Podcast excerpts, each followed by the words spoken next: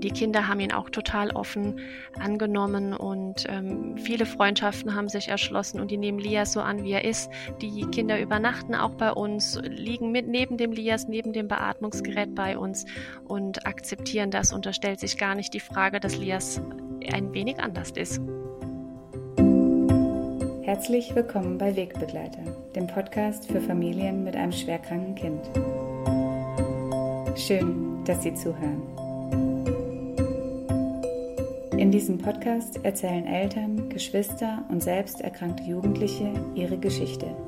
Und immer wieder spreche ich mit Experten über Themen, die für Familien im Alltag eine Rolle spielen. Ich bin Anna Lammer. Ich leite die Landesstelle Baden-Württemberg für Familien mit einem schwerkranken Kind am Hospiz in Stuttgart. Wir sind Anlaufstelle für Familien und Fachkräfte und wir informieren über Unterstützungs- und Entlastungsangebote in ganz Baden-Württemberg.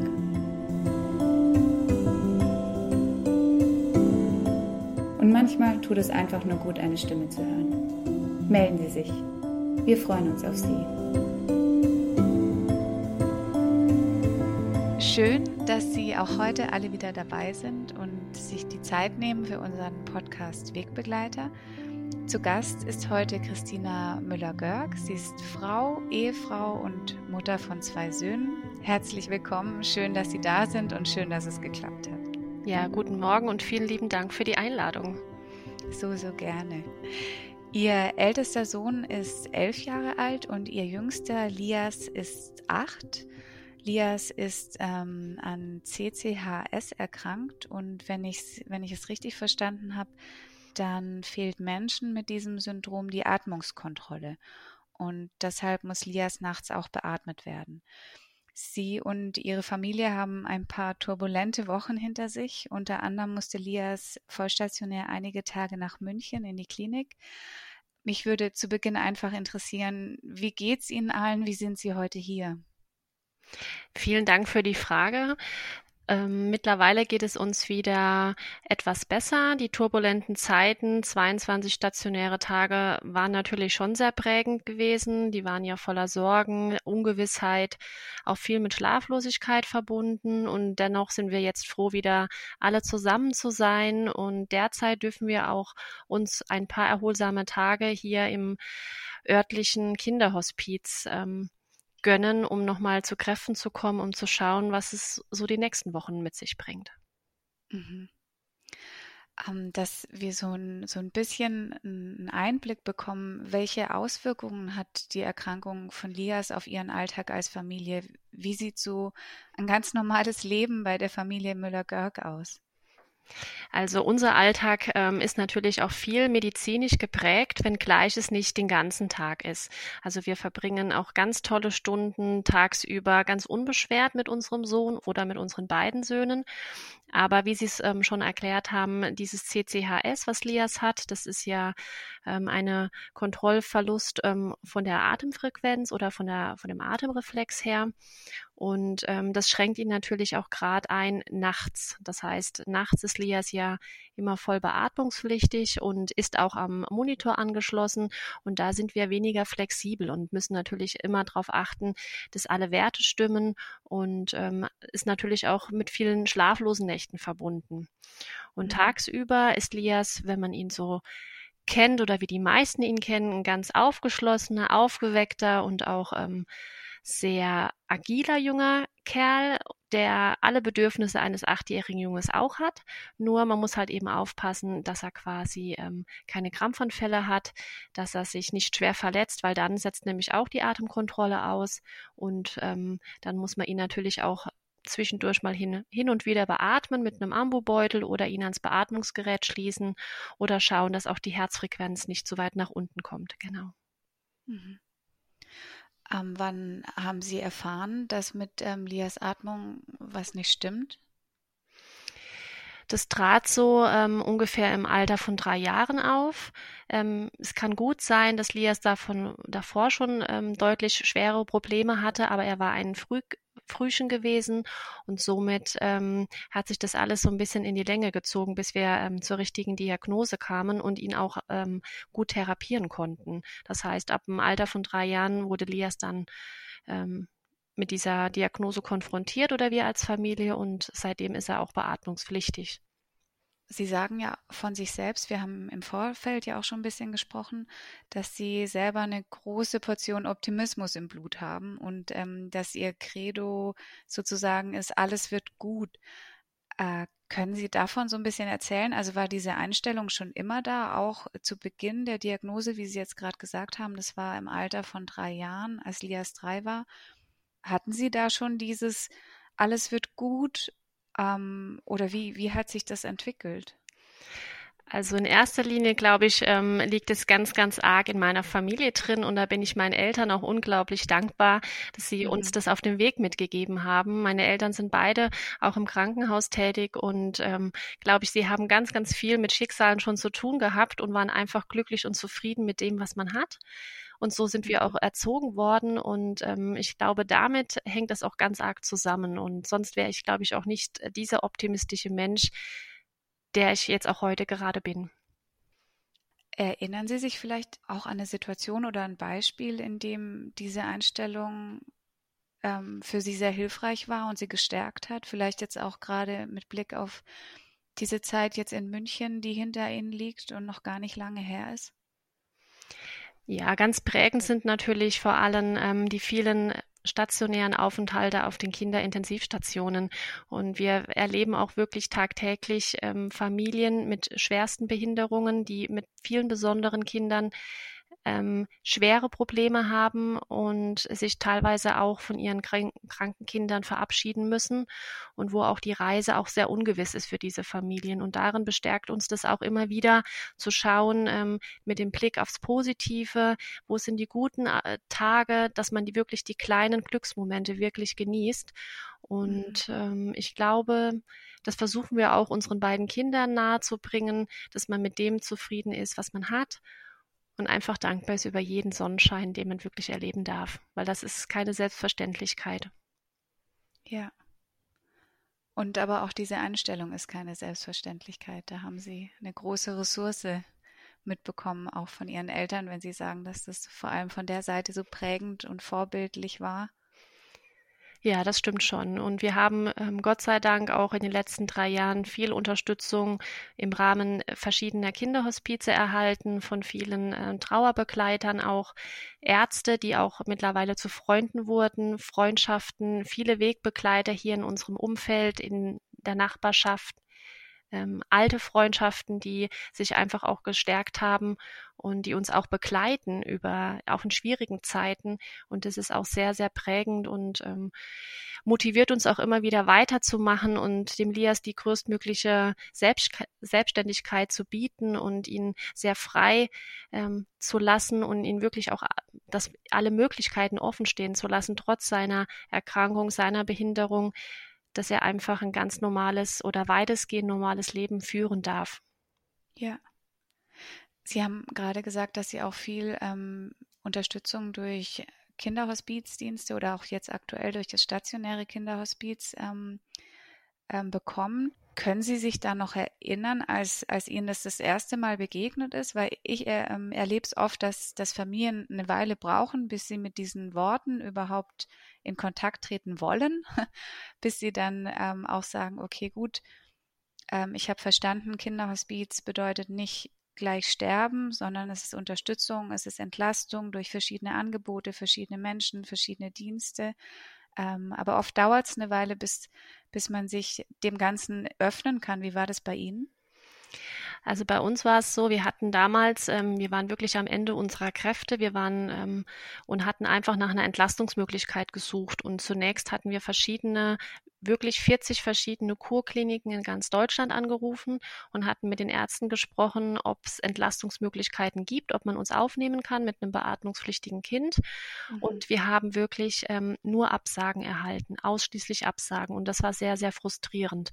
Und dann kamen wir ähm, über einen Freund ähm, ins Gespräch darüber und er meinte, ähm, bei uns in der Nähe gibt es doch ein Kinderhospiz. Hast du vielleicht dort mal angefragt? Vielleicht gibt es dort Möglichkeiten zur Entlastung. Und so war der erste Schritt ähm, schon gewagt. Und dann kamen zwei Damen von unserem Kinderhospiz zu uns und haben ähm, ein bisschen Aufklärung betrieben, haben uns die Angst genommen und ähm, ja, und so ähm, kam das Ganze so ein bisschen ins Rollen. Und ich sehe mich heute auch selber als ähm, ähm, als, als Mama, die halt auch ähm, in verschiedenen Krankenhäusern auch Aufklärung bei den Psychologen ja. oder bei anderen Familien ähm, gebe, um halt eben die Angst vor Kinderhospizen zu nehmen, weil man sieht ja den Lias ganz oft überall herumspringen und man verbindet uns ja gar nicht mit einer finalen Phase. Und mhm. äh, wir können sehr viel Positives berichten und äh, anderen Mamen würden wir gerne Mut geben, diesen Schritt zu wagen, weil man bekommt so viel Gutes und so viel Kraft geschenkt, dass man leider so im Alltag bei vielen Familien mit gesunden Kindern nicht erhält. Man muss sich nicht erklären und es ist wirklich überall ein wundersamer Ort und jedes Hospiz hat äh, seinen eigenen Charme, ganz klar. Mhm. Oh, das ist so schön, dass Sie das jetzt auch nochmal so aus Ihrer Perspektive ähm, sagen und auch, dass Sie selber auch immer wieder sich in der Rolle der Aufklärerin erleben, weil das ja auch ein großes Ziel von Podcast Wegbegleiter, dass wir auch einfach zeigen wollen, Kinderhospiz ist nicht gleich finale Phase, sondern einfach ähm, Familien entlasten, unterstützen, auch über viele Jahre hinweg und einfach so, so ein bisschen diese Hemmung und diese Angst abbauen und auch dieses ähm, Verständnis davon, dass Kinderhospiz gleichzusetzen ist mit Erwachsenenhospizen, wo die Menschen wirklich hinkommen, um dann auch dort zu versterben. Absolut. Und vor allem auch, ähm, es ähm, entwickeln sich Freundschaften. Man muss sich wirklich nicht erklären. Äh, man spricht sehr viel über auch ähm, über die Sorgen, über Ängste. Man sitzt aber auch mal zusammen, trinkt ein Gläschen Wein und lacht über einfach die schönsten Momente. Man freut sich, wenn die Kinder dann auch und die Geschwisterkinder munter drumherum laufen. Und es ist ein, ähm, ein Lachen, eine, ein, ein glücklich Zusammensein. Das können wir ihm einfach nicht beschreiben. Natürlich ähm, erfährt man hin und wieder auch über ähm, Reisen, die Familien antreten. Ähm, es gibt Sternenkinder, das erlebt man natürlich auch mit. Und ähm, aber ganz wichtig ist, ähm, dass man sich auch dem Thema öffnet und ähm, zumal sind, ähm, ist die Sterblichkeit bei uns ja irgendwann wird es immer ein Thema sein. Und wenn man da schon ein bisschen die Augen öffnet und ähm, das Thema an sich ranlässt, ist es vielleicht mhm. auch einfacher zu verarbeiten. Aber ja. ich kann die Eltern nur ermuntern, ähm, dass man einfach auch offen für dieses Angebot sein sollte. Mhm. Schön, vielen Dank. Ähm, Sie haben gerade vorhin schon angedeutet, dass Lias, ähm, dass hinter Lias bereits über 500 Tage stationäre Aufenthalte in Kliniken liegen. Ähm, Lias ist jetzt acht Jahre alt. Wie geht ein achtjähriger Junge mit sowas um? Also wie bewahrt er seine, seine, seine Haltung, seine Einstellung, seine, sein, seine positive Grundhaltung? die ist auch für uns immer wieder bewundernswert. Also ich glaube, Lias ähm, besondere Erkrankung gehört einfach ein Stück weit zu unserer Familie dazu. Und das ist für viele vielleicht auch nicht immer nachvollziehbar, aber unser Klinikalltag gehört auch mittlerweile auch zu unserem Familienalltag. Und wir sind da relativ schon sehr routiniert drin. Mein Mann hat seine Aufgaben zu Hause, ähm, managt vieles zwischen Beruf und Familie. Und ähm, wir nehmen, glaube ich, auch die Erkrankung ein Stück weit an. Auch für unsere Kinder ist es auch nicht selbstverständlich, dass ich immer zu Hause bin. Wir haben die Doppelbelastung, ähm, weil ich auch schwer erkrankt bin und ähm, immer wieder ähm, da auch ähm, die Gesundheit sehr auf dem Spiel steht. Aber die positive Grundhaltung versuchen wir uns wirklich zu erhalten, mit Hilfe auch der Kinderhospize und durch viele Wegbegleiter, die wir ja auch bekommen im Freundeskreis, im Familienkreis. Und ich glaube, das Gesamtpaket trägt dazu bei, dass ähm, wir diesen Klinikalltag an unserem Leben einfach teilhaben lassen. Wir haben auch wunderschöne Momente in den Kliniken. Also die Ärzte und ähm, Schwestern sind immer sehr nett. Wir malen, wir basteln, aber auch Schulalltag ähm, integrieren wir mit rein. Und durch das es ein Alltag schon geworden ist, ermöglicht, glaube ich, auch dem Lias das ein bisschen besser anzunehmen. Mhm, mh. Sie haben es gerade schon beschrieben, eben Lias scheint ein sehr aufgeweckter, fröhlicher Junge zu sein und er geht auch in die zweite Klasse einer Regelschule. Ähm, wie haben Sie diese, also die Einschulung vorbereitet? Also sind Sie im Vorfeld auch in die Klasse gegangen? Haben Sie äh, mit den Mitschülerinnen, mit den Mitschülern gesprochen, mit den Lehrerinnen und Lehrern? Wie, wie sind Sie da in diese neue Lebensphase von Lias rein? Für uns war der Vorteil ist, dass wir sehr ländlich wohnen und ähm, die vier Gemeinden, die um uns drumherum ist, sind, die teilen sich schon einen Kindergarten oder zwei Kindergärten. Das heißt, man ist ja schon untereinander vernetzt, damals auch schon durch verschiedene Freizeitangebote. Das heißt, Lias hatte man eigentlich immer schon so ein bisschen gekannt. Ne? Mhm. Und ähm, das heißt, die Erzieherinnen haben ihn schon gekannt, haben die Schule darauf vorbereitet. Und durch das der große Bruder schon in der Grundschule war, war natürlich ähm, und ich auch in der Schule aktiv war, war natürlich die Kommunikation deutlich vereinfacht. Wir haben die ähm, mit den Lehrern viel gesprochen. Kommunikation war natürlich immer an erster Stelle.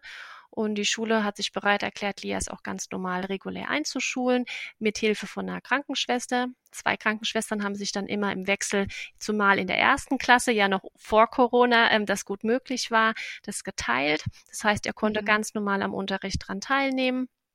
Und die Kinder haben ihn auch total offen angenommen und ähm, viele Freundschaften, neue Freundschaften haben sich erschlossen und die nehmen Lias so an, wie er ist. Die Kinder übernachten auch bei uns, liegen mit neben dem Lias, neben dem Beatmungsgerät bei uns und akzeptieren das und da stellt sich gar nicht die Frage, dass Lias ein wenig anders ist. Mhm, mh. Ist es für Lias manchmal ein Thema? Also, dass er vielleicht auch mal kommt und sagt, Mann, Mama, warum Darf ich nicht auch gesund sein? Ja, die Frage stellt er wirklich tatsächlich sehr oft und ähm, gerade so in die Weihnachtszeit, wenn wir an die Wunschzettel ähm, zu krea also kreativ gestalten, dann schreibt er auch schon seit Jahren immer wieder hin und auch, das ist auch sein größter Wunsch, dass er wieder gesund wird. Und wenn das ein Achtjähriger schon vor den materiellen Wünschen äußert, macht es schon mit einem etwas und das ist, man ist dann auch schon sehr emotional mit dabei. Und ähm, auf den Wunschzetteln ist das wirklich von ihm der erste Wunsch, der dann draufsteht. Aber auch der Bruder wünscht sich natürlich auch, einen gesunden Bruder zu haben. Und ähm, ich glaube, das prägt ihn auch schon sehr. Mhm. Wie, wie, wie gehen Sie dann aber konkret dann in der Situation um? Also sehen Sie das dann einfach? Oder wie sprechen Sie dann drüber? Oder ja, also selbstverständlich. Also wir nehmen den Wunsch wahr und reden mit ihm auch drüber und ähm, ja. äh, bestärken ihn natürlich auch in seinem Wunsch, dass es ja auch natürlich unser größter Wunsch ist, dass er wieder ganz ohne Beatmungsmaschine leben kann, zeigen ihm aber auch auf, äh, welche Ressourcen er hat und welche Stärken er hat und dass er sich nicht immer nur aufgrund ähm, ähm, dieser äh, gesundheitlichen Einschränkungen definieren sollte. Mhm. Und er bekommt Schön. auch ganz, ganz viele Kinder mit, denen es äh, schlechter geht. Ähm, er hat selber schon Kinder ähm, in den Hospizen versterben sehen und begleiten dürfen auch. Und die hatten noch wunderschöne Momente zusammen. Und ich glaube, das prägt ihn auch sehr, ähm, dankbar zu sein, wie gut es ihm auch ähm, trotz dieser Beatmung geht, trotz dieser Einschränkung. Ja. Sie, Sie haben jetzt auch gerade ähm, gesagt, dass sein älterer Bruder sich natürlich auch wünscht, dass sein, sein jüngerer Bruder wieder gesund wird. Ähm, wie würden Sie sagen, ich, ich weiß, ich kenne seinen Namen gar nicht. Ähm, das ist der Ian Niklas. Ian, Ian Niklas. Genau. Ähm, welche Rolle nimmt er ein? Also wie, wie geht er mit dem, mit dem Ganzen um? Also zum einen muss man wirklich sagen, äh, zwischen den beiden Kindern liegen nur zweieinhalb Jahre und die teilen wirklich jedes Hobby und seit einem Jahr ist Star Wars das große Thema von morgens bis abends. Ähm, Lego haben wir hier en masse, ähm, die spielen, bauen, basteln und ähm, die sind wirklich so eine Symbiose, die sind ähm, wirklich auch Best Friends. Natürlich streiten die sich auch mal, aber sie haben auch gemeinsame Freunde und ähm, schlafen auch meistens zusammen in einem kleinen Bett, was sie gar nicht müssten. Und mhm. ähm, von daher, ähm, ähm, ja, mit Sicherheit wird er ähm, sich auch wünschen, dass er gesund sein wird, aber ich denke, in großen Teilen nimmt er ihn einfach einen ganz normalen Bruder wahr, der ihm auch im Nichts nahe steht. Und das ist, glaube ich, auch ganz gut so. Mhm. Hatten Sie schon mal das Thema ähm, so ein bisschen, äh, man nennt es ja Schattenkind, hatten Sie manchmal schon so, so ein bisschen Sorge oder Bedenken, dass, dass der ältere Bruder einfach so ein bisschen ähm, zu kurz kommt, sage ich jetzt mal, weil es einfach oft ein Thema ist, was Eltern auch umtreibt? Ja, absolut. Also man macht sich ja nicht nur Sorgen um das kranke Geschwisterkind, sondern ähm, ganz große Sorgen um das Gesunde. Was macht das Ganze mit einem? Die große Trennung zwischen seinem Bruder, wenn er stationär ist, und auch ähm, ich als Mama, weil ich meistens oder die Mütter ja in der Regel die stationären Aufenthalte managen. Ähm, natürlich wird ihn das sehr viel prägen. Wir versuchen aber möglichst ähm, die Großeltern mit ins Boot zu nehmen und ihm natürlich ähm, äh, den, die Struktur, die vorher auch bei uns in der Familie ist, beizuhalten. Das heißt, ähm, der Papa ist auch immer da, die Großeltern reisen dann auch an, die wohnen leider 150 Kilometer weg, die haben auch eine feste Struktur und ähm, die Schule läuft dann weiterhin, die Freundschaften laufen weiterhin, dass einfach eine gewisse Routine auch für ihn mit dabei ist und dass er merkt, ähm, er muss jetzt nicht auf sich alleine gestellt sein, sondern der ist immer jemand da, hat immer Ansprechpartner und das ist für uns unglaublich wichtig. Was es natürlich im Nachhinein mit ähm, mit unserem großen Sohn anstellt, das können wir natürlich nur erahnen oder hoffen, dass alles gut geht. Aber ich glaube, er ist ganz gut eingebettet und äh, wir hoffen, dass er damit auch ganz gut umgeht, ja. Ich glaube auch einfach, dass, dass man es auf dem im Blick hat und dass man dafür eine Sensibilität hat. Und so wie Sie das alles beschreiben, ist ja wirklich, ähm, dass Sie da sehr, sehr bewusst mit allem umgehen und ähm, alles irgendwo mitdenken und sich breit aufstellen und auch immer wieder Ressourcen aufzeigen und nutzen, vor allem auch Unterstützung annehmen. Das kann ja auch nicht jeder. Und ähm, schön.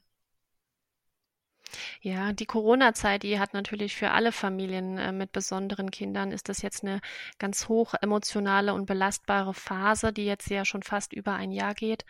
Und ähm, ja, die bringt wahnsinnige Einschnitte mit sich. Ne? Also neben dem Risiko von einem schweren Verlauf, ne, auch die Sorge ist dann da, ähm, dass die Kinder aufgrund irgendein Wegfall der häuslichen Pflege oder der Betreuungseinrichtungen das ist einfach zusätzlich belastend. Und besondere Kinder benötigen auch besondere Betreuer und da ist nicht mal schnell mal den Nachbar oder so engagiert. Und das prägt gerade auch, und das ist ein großes Thema, auch in den Kinderhospizen oder unter uns Familien, wenn wir vernetzt sind, das ist ähm, sehr schwierig derzeit. Ähm. Das heißt zum einen ähm, die Sorge von vor einer Ansteckung oder einem schweren Verlauf, zusätzlich zu der ohnehin schon auch ohne Corona bestehenden Vorsicht, dass, dass sich ähm, Lias nicht ansteckt und auf der anderen Seite die Unterstützung, die teilweise wegbricht. Absolut, ja.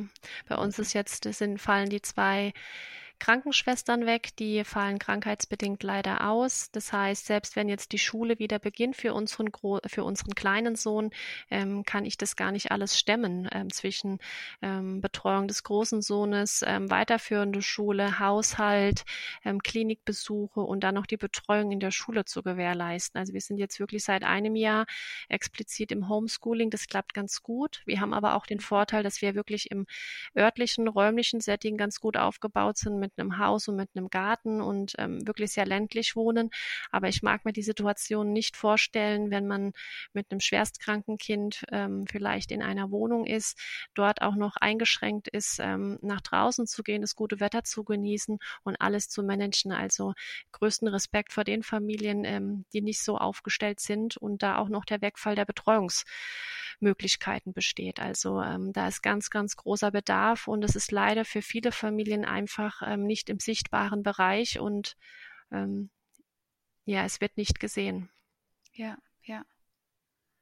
Ja, absolut. Da hatten wir auch im, nach dem ersten oder im ersten Lockdown haben wir auch dann über den Podcast hier versucht, den Eltern auch noch mehr eine Stimme zu geben, dass sie auch einfach weiter gehört werden. Es sind auch viele Artikel erschienen, ähm, weil sie erstmal gar nicht mitgedacht wurden mit ihrer Lebenswelt in dieser, dieser Pandemie. Und ähm, ich hoffe, dass das also, also dass sie sich langsam wie ein Korken nach oben drücken an die Wasseroberfläche und auch mit, mit gesehen werden einfach. Genau. genau. Ähm, sprechen Sie, als ist jetzt vielleicht ein, ein, ein harter Wechsel, aber äh, sprechen Sie als Familie offen über das Sterben und den Tod? Ja, also das ist bei uns schon ein großes Thema, das muss man schon sagen. Vor vier Jahren ist mein Schwiegervater ganz schwer an Krebs erkrankt und auch verstorben innerhalb sehr kurzer Zeit. Das war schon die erstes oder das erste große Thema, mit dem wir uns auch mit den Kindern befasst haben. Das war auch eine sehr emotionale Zeit, eine emotionale Zeit auch, weil Lias da gerade ähm, drei, vier Wochen stationär auf der Intensivstation war und wir auch den Ausgang unseres Sohnes damals nicht wussten. Das war leider eine sehr große Doppelbelastung, auch für allen, für meinen Mann. Und seitdem wir natürlich auch in den Kinderhospizen sind, erleben wir natürlich auch immer unterschiedliche Schicksalsschläge. Und das Thema ist wirklich ähm, auch bei uns in den Alltag einfach mit integriert. Aber ähm, das ist jetzt kein Thema, wo man sich jetzt an den Tisch setzt und darüber spricht, sondern das kommt einfach ja. ähm, im Laufe des Tages, wenn man wir im Pfälzerwald spazieren gehen oder am Strand sind oder ähm, wir haben das, dem einen Kind, was wir in einem Kinderhospiz an der Nordsee begleitet haben, noch einen letzten Wunsch erfüllen dürfen und äh, die Kinder haben sich über Star Wars unterhalten und da fällt auch immer wieder dieser Name dieses Jungen und ähm, das ist immer wieder toll, dass er trotzdem weiterlebt auch. Und ähm, eine andere Familie, ähm, deren kleiner Sohn ähm, kurz nach der Geburt verstorben ist, ähm, konnten wir auch noch einen kleinen Wunsch erfüllen der Familie, stehen auch weiter im Kontakt kurz zu ihnen. Und auch dieses Kind ist absolut bei den Kindern nicht vergessen und ähm, mhm. aber sehr im positiven Sinne. Also ich glaube, wir haben denen schon die Angst genommen ähm, von einem Thema, das äh, viele halt einfach nicht the ähm, thematisieren wollen oder für viele noch ein Tabuthema ist. Ja. Was, was denken Sie aus Ihrer Erfahrung? Was wäre eine gute Strategie oder eine gute äh, Art und Weise, dieses Tabu zu brechen ähm, oder die, diese Angst zu überwinden? Natürlich ist es sehr hart, wenn man sich seiner eigenen Sterblichkeit bewusst wird und weiß, ähm, ähm, nicht weiß, wie es auch danach weitergeht. Ich glaube, viele Leute, ähm, da steckt ganz viel Angst dahinter. Und ähm, wenn man sich aber dem Thema etwas öffnet und dann ähm, ja, hat man trotzdem mhm. die Chance, vielleicht die guten Momente im Leben einfach besser wahrzunehmen und auch zu genießen, als wie ähm, das Glas immer nur halb leer zu sehen. Aber natürlich ähm, bewegt das äh, Thema Tod natürlich einen sehr und man versucht erstmal Abstand davon zu gewinnen. Mhm. Mhm. Vielleicht braucht es auch einfach ein bisschen Zeit. Ich weiß nicht, ob wir ähm, dem Thema so näher gekommen wären, wenn Lias nicht so schwer erkrankt wäre. Und ähm, auch ähm, ich bin selber vor zwei Jahren reanimiert worden und ähm, aufgrund meiner Erkrankung, es stehen auch immer wieder mhm. schwere Intensivaufenthalte an wo man nicht weiß, wie der Ausgang ist. Und es verletzt einen natürlich sehr, aber das Thema ähm, können wir einfach nicht von uns drängen. Und wichtig ist natürlich auch darüber zu sprechen. Was möchte man? Wo möchte man hin? Ähm, was ist einem wichtig im Leben? Ich glaube, ähm, da sind wir einen Schritt ähm, voraus. Aber es Oder prägt auch ein, zwei, drei mehr. Oh, vielleicht auch ein paar mehr, wobei das nicht ähm, unser tägliches Thema ist. Ganz, ganz klar. Mhm. Also wir haben ganz viele wunderbare, tolle Momente mit unseren Söhnen, ähm, auch in den Hospizen, auch im Alltag. Also man muss wirklich auch sagen, es ist nicht zu 24 Stunden medizinisch ausgeprägt. Also wir haben zwar viele Sorgen, aber ähm, ich glaube, wir versuchen trotzdem immer wieder optimistisch nach vorne zu gucken und das Gute im jeden Tag zu sehen. Ja. Das kommt ganz klar rüber. Das ist wirklich spürbar. Was wünschen Sie sich für die Zukunft Ihrer Familie? Ganz klar, dass wir weiterhin so stark zusammenhalten können. Ähm, die kleinen Glücksmomente, die wir vielleicht auch ähm, ich mit meinem Partner alleine habe, also mit dem Papa der Kinder, mhm. ähm, dass wir weiterhin ähm, uns schätzen und uns gegenseitig unterstützen können. Das ist natürlich unser größter Wunsch, dass wir gesund weiterhin durch die Pandemie kommen, dass wir die Wegbegleiter vor allem samt äh, meine Familie, die Familie meines Mannes, ähm, unsere engsten Freunde, dass das alles, dass die weiterhin alle optimistisch sind, gesund bleiben und ähm, das ist so, das sind so unsere Wünsche für uns und vor allem auch, dass ähm, ja, dass die Hilfenetzwerke, dass die einfach auch im stationären Setting ausgebaut werden, dass halt auch Beratung über Hilfsmöglichkeiten in den Kliniken bereits ganz früh den Familien ähm, nahegetragen werden, weil es war wirklich ein harter Kampf, bis wir wirklich ähm, über viele Hilfsmöglichkeiten erfahren haben. Ähm, ich bin selber Sozialpädagogin und ähm, sozial engagiert und selbst ich hatte meine Schwierigkeiten und gerade das Nicht-Sichtbare, diese administrativen Aufgaben, die nehmen unglaublich viel Zeit weg und viele Familien haben einfach die Kraft dafür nicht. Und da würde ich mich freuen, wenn solche Hilfsnetzwerke ausgebaut werden. Und da tragen Sie natürlich, Frau Lammer, mit Ihrem Podcast absolut dazu bei, ähm, Familien zu unterstützen in schwierigen Lebenslagen. Vielen Dank. Also ich habe zu danken. Das ist wirklich unser großes Ziel und auch was, ähm, was uns auch einfach immer ähm, ja weitermachen lässt und kreativ sein lässt. Und auch eben diese Podcast-Idee war ja auch eigentlich ähm, ja, ist einfach entstanden und geboren und ich habe Gott sei Dank auch einen Chef, der mich einfach machen lässt, der vertraut und ähm, ja, und das tut natürlich dann auch immer gut, wenn, wenn wir dann solches Feedback auch bekommen und lässt uns einfach immer weitermachen. vielen Dank. Gerne. Liebe Frau Müller-Göck, vielen, vielen Dank für dieses Gespräch und für Ihre Zeit. Und ähm, Sie sind ja jetzt extra aus dem Kinderhospiz schnell nach Hause gefahren und ähm, haben sich diese, diese Stunde jetzt rausgenommen. Vielen, vielen Dank dafür. Ja, ich habe zu danken und ich wünsche allen Familien mit ihren besonderen Kindern in besonderen Lebenslagen ganz, ganz viel Kraft, ganz viel Optimismus und schaut nach vorne und genießt die kleinen Glücksmomente mit euren Sonnenscheinen. Und vielleicht kommen Sie als Familie auch mal nach Stuttgart hier ins Kinderhospiz und wir lernen uns auch mal persönlich kennen. Würde ich mich sehr, sehr freuen. Ja, wir durften schon ähm, zweimal zu Gast bei Ihnen sein und Ach, ähm, die Anfrage lief jetzt auch nochmal für ähm, die kommenden Monate. Das heißt, ähm, die Kinder waren auch schon ganz begeistert von dem Werkelraum im Kinderhospiz in Stuttgart und da freuen die sich natürlich sehr. Und mittlerweile ist der Spielplatz ja auch schön erstanden, haben wir gehört. Das heißt, die Kinder können da auch schön rumtoben. Genau. Genau, das heißt, es ist wirklich ein wundersamer Ort und auch mit ganz, ganz vielen lieben Menschen dort. Einfach weiter so. Und bis ganz bald. Bis ganz bald. Ja, und wenn Sie, liebe Hörerinnen, liebe Hörer, eigene Ideen oder Themenvorschläge für neue Beiträge haben oder vielleicht auch selbst einmal Gast im Podcast Wegbegleiter sein möchten, dann schreiben Sie uns oder rufen Sie uns einfach an. Alle Kontaktdaten finden Sie in den Show Notes oder unter www.landestelle-bw-wegbegleiter.de. Ich freue mich jetzt schon auf die nächste Folge und vielleicht lernen auch wir uns bald kennen. Ich freue mich auf Sie. Bis zum nächsten Mal. Ihre Anna Lammer.